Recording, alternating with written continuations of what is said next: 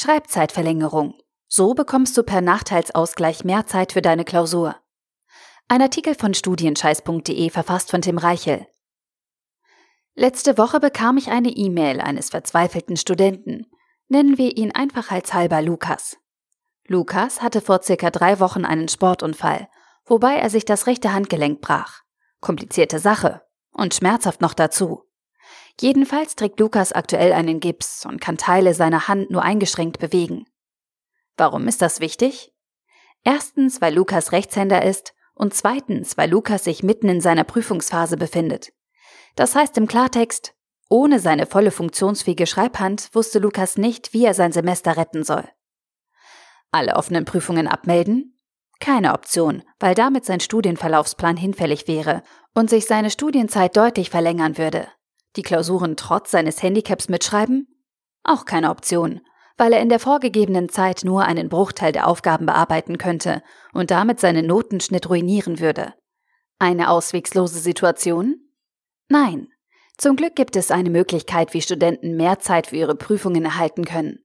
Dieses prüfungsrechtliche Werkzeug nennt sich Schreibzeitverlängerung und kann dir in Ausnahmesituationen viel Zeit sparen und deinen Studienerfolg garantieren.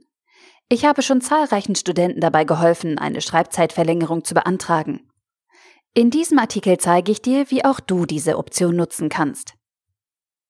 Bei einer Schreibzeitverlängerung erhält der Prüfling, wie der Name schon sagt, mehr Zeit für die Bearbeitung einer schriftlichen Klausur.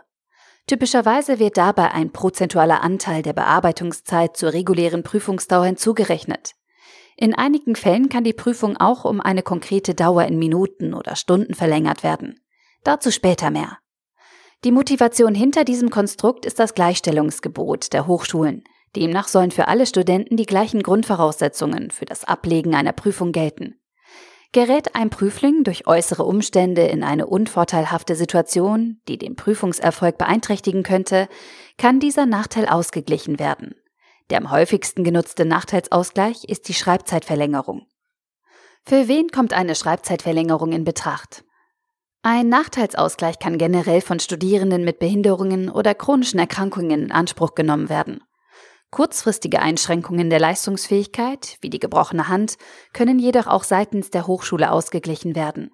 Hierbei wird in der Regel eine genaue Prüfung der Situation durchgeführt und in der Folge eine Einzelfallentscheidung getroffen. Falls du eine Schreibzeitverlängerung beantragen möchtest, solltest du dich vorher fragen, Führt meine persönliche Situation zu einem direkten Nachteil, der meine Leistung in der Klausur erheblich beeinträchtigt? Und kann diese Beeinträchtigung nachgewiesen werden? Bei körperlichen oder mentalen Krankheitsbildern ist dies durch ärztliche Atteste gut realisierbar. Emotionale Probleme, wie zum Beispiel ein Todesfall in der Familie, führen erfahrungsgemäß nur selten zum Erfolg. Eine Schreibzeitverlängerung musst du, je nach Hochschule, bei deinem Prüfungsausschuss oder Prüfungsamt beantragen. Dazu formulierst du einen schriftlichen Antrag, nennst Prüfungsnamen sowie Prüfungsdatum bzw. Prüfungszeitraum und begründest deinen Antrag. Bescheinigungen und Atteste, die deine Schreibzeitverlängerung legitimieren, fügst du deinem Antrag hinzu. Auf den meisten Hochschulwebseiten gibt es zu den Themen Nachteilsausgleich und Schreibzeitverlängerung ausführliche Erklärungen und zum Teil Vordrucke für den entsprechenden Antrag. Zur Sicherheit kannst du dich an die folgende Checkliste halten. Schritt 1. Informiere dich. Kontaktiere deine Studienberatung und nimm Kontakt zu deinem Prüfungsausschuss auf, um dich über die Möglichkeiten einer Schreibzeitverlängerung zu informieren. Je nach Studiengang kann es eingespielte Abläufe geben, die die Arbeit für alle Beteiligten reduzieren und deine Erfolgsaussichten erhöhen. Informiere dich zudem bei deinen Kommilitonen, der Fachschaft und dem AStA deiner Hochschule. Möglicherweise bekommst du dort Tipps aus erster Hand und kannst von den Erfahrungen anderer Studenten profitieren, die selbst eine Schreibzeitverlängerung beantragt haben. Schritt 2. Sammle Beweise. Bevor du den eigentlichen Antrag auf Schreibzeitverlängerung stellst, ist es sinnvoll, die entsprechenden Belege und Atteste zu besorgen. Nur wenn du diese Dokumente vorweisen kannst, ist die Begründung deines Antrags robust genug, um vor dem Prüfungsausschuss zu bestehen. Bei einem gebrochenen Arm kannst du dir zum Beispiel von deinem Arzt attestieren lassen, dass deine Schreibfähigkeiten eingeschränkt sind. Gleichzeitig kann dein behandelnder Arzt auch eine Empfehlung für die konkrete Schreibzeitverlängerung angeben. Tipp, bitte deinen Arzt um eine studentenfreundliche Schätzung von ca. 50 Prozent. Einige Hochschulen und Prüfungsausschüsse akzeptieren nicht jede Bescheinigung und fordern stattdessen Atteste von Amtsärzten. In diesem Fall musst du ausreichend Zeit einplanen, um rechtzeitig einen Termin beim Amts- oder Hochschularzt wahrnehmen zu können. Schritt 3. Stelle einen Antrag. Nachdem dir alle Informationen und Belege vorliegen, kannst du einen Antrag auf Schreibzeitverlängerung formulieren.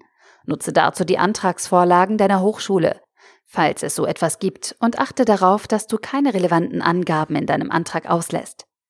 Wie bei allen Anträgen an den Prüfungsausschuss ist die Begründung deines Anliegens der wichtigste Punkt.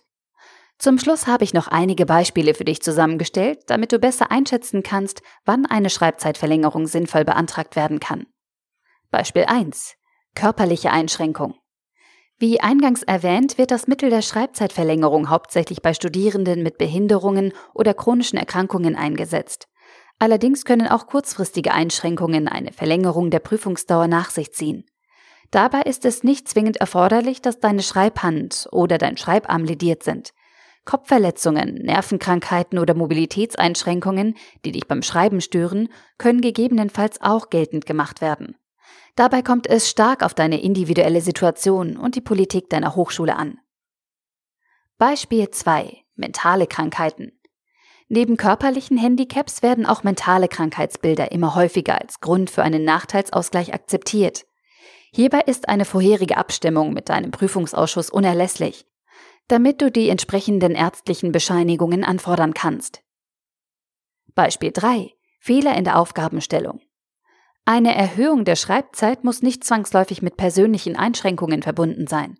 Grundvoraussetzung ist nur, dass die Prüflinge durch die vorliegenden Rahmenbedingungen einen Nachteil erfahren. Dies kann zum Beispiel ein Fehler in der Aufgabenstellung sein.